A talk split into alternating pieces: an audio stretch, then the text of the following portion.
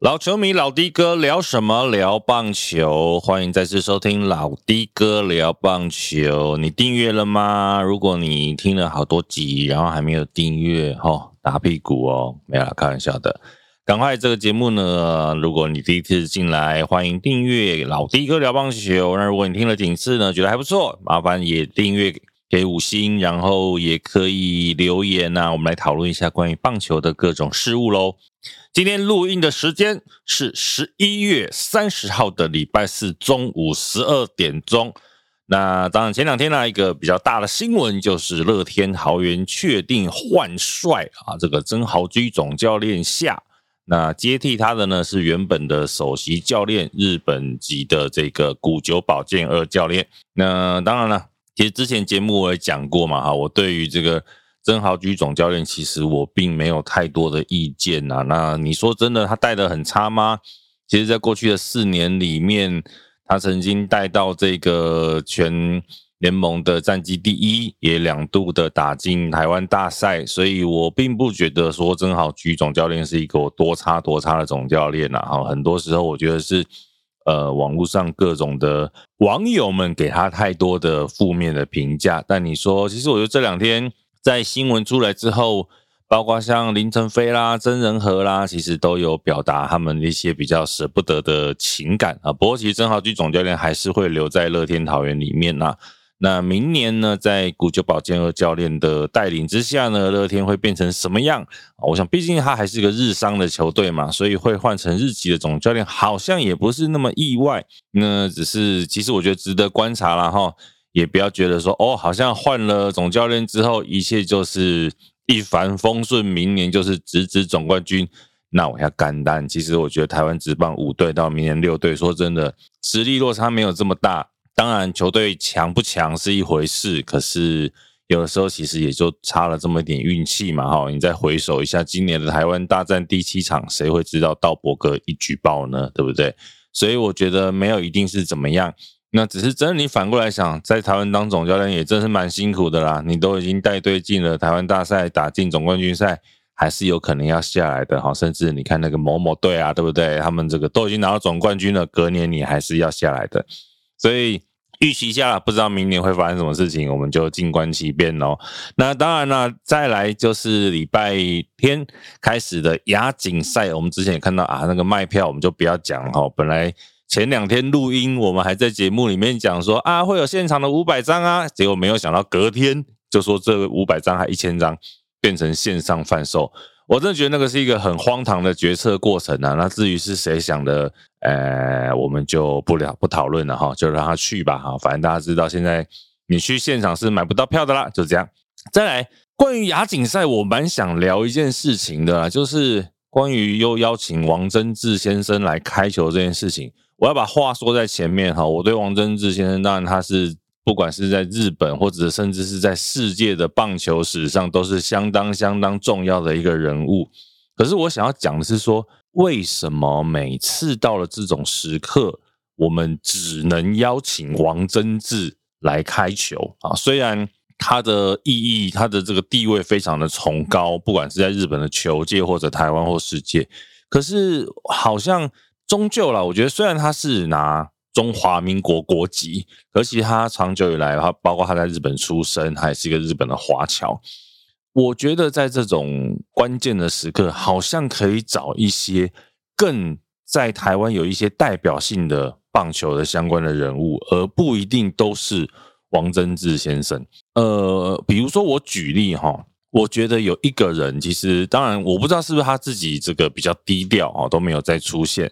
其实大家知道为什么会有中华职棒，就是当年兄弟大饭店的洪腾胜先生把中华职棒给抽租起来。这边开始，今天要开始跟大家讲古一下。当年呐，在还没有职棒的时代，那个时候其实兄弟为什么兄弟现在球迷这么多，就是因为其实他们在业余时期就已经很多人在看。那兄弟大饭店的这几个兄弟。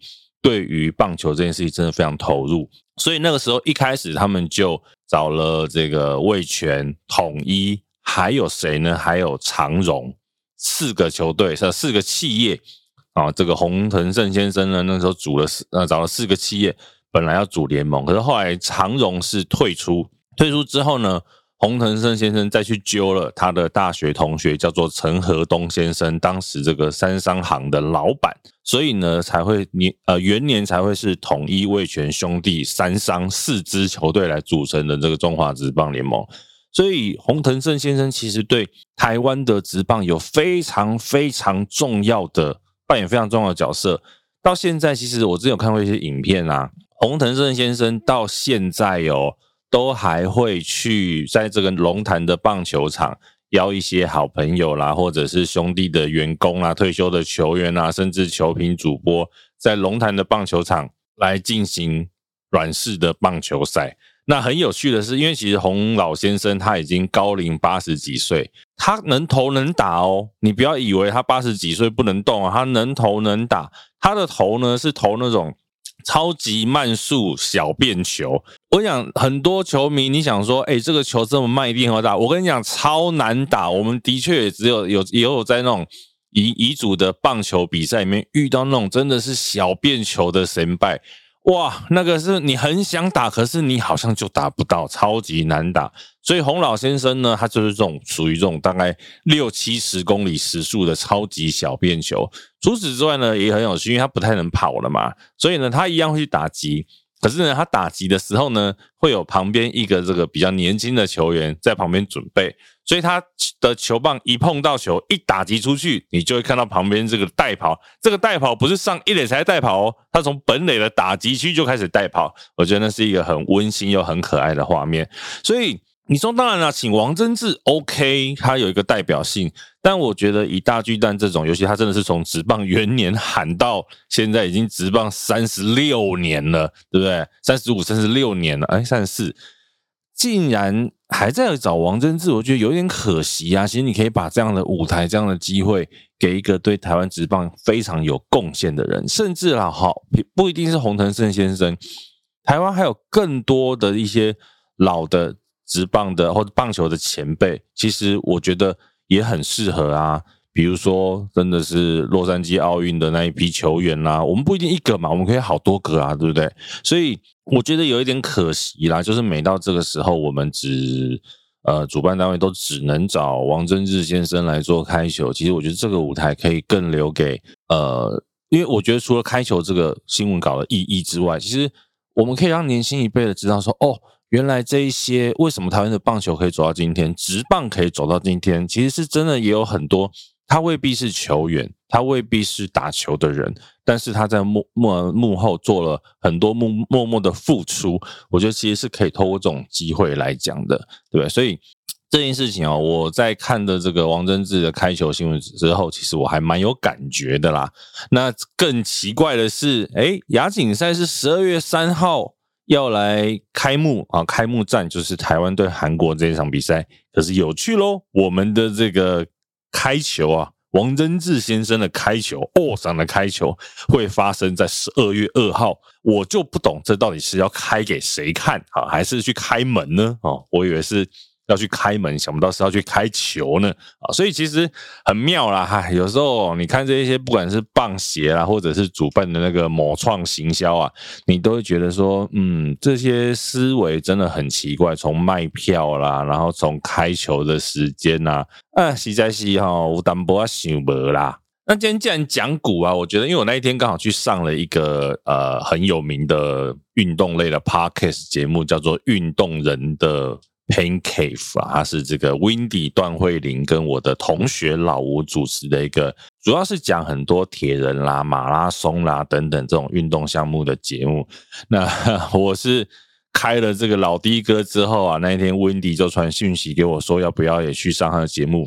我真的是错死了，你知道吗？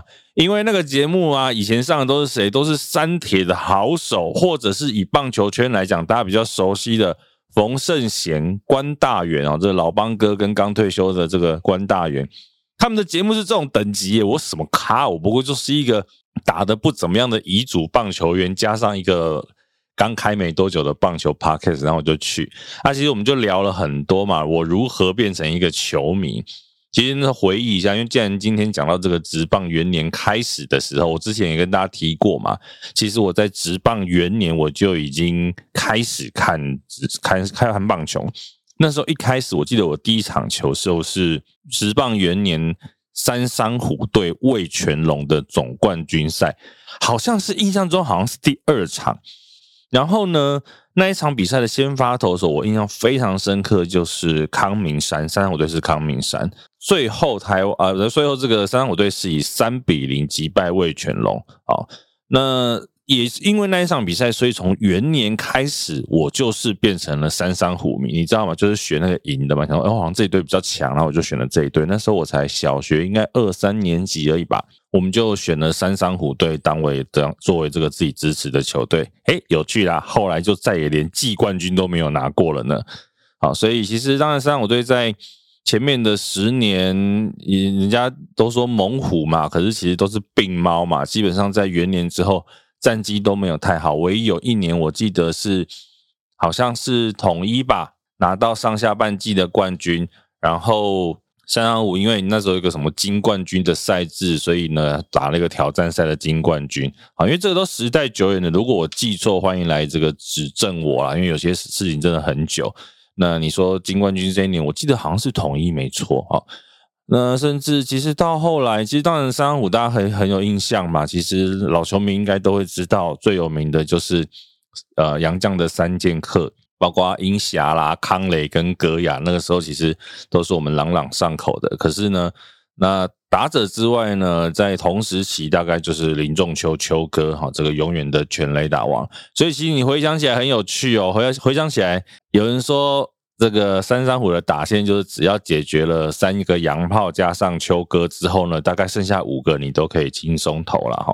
所以这也是有一点在讽刺三山的这个打击不正。然后投手呢，当时其实康明山算是本土王牌哈，当然更早还有涂红青。然后到中后半段是康明山算本土王牌，然后翁风玉等等的。那当然康明山。有人说他真的是北本土的一个悲情啊，其实他连十胜都很难拿到，明明他就是一个这么好的一个右投手。那但是你说到悲情呢，当时的三三五队还有一个更悲情的，叫做陈明德啊。陈明德，我想大家很有印象的，就是老球迷一定记得他最悲情的就是投了十二局完封没有胜，投了十二局，然后最后这个球队跟对手是零比零。握手言和，十二局完封却拿不到胜投，所以这个悲情昨晚成名的，我想老球迷也一定都还记得。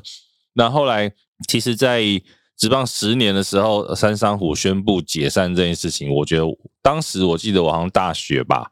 啊，还没有要考大学，高中要考大学的时候，然后有一天突然看到电视说啊，三山虎解散了，当时觉得非常非常的意外又难过。可是中间其实又有很多这个属于黑虎事件这件事情啊等等，然后当时的日籍教练宅和本师又在队内搞派系哈，所以其实我觉得。三山虎这个球队对我们来讲有很深刻的记忆跟情感在，可是又会觉得好像多了蛮多可惜的。所以你说，当魏全龙重新复活之后呢？身为虎迷，会不会希望呃三山虎能够再重新回来？说真的哦，我倒觉得还好，因为其实呃球员当然也不会是同一批。那可能顶多就是像你看，像魏选的叶军章啦、张泰山是重新以教练的身份回到这支球队。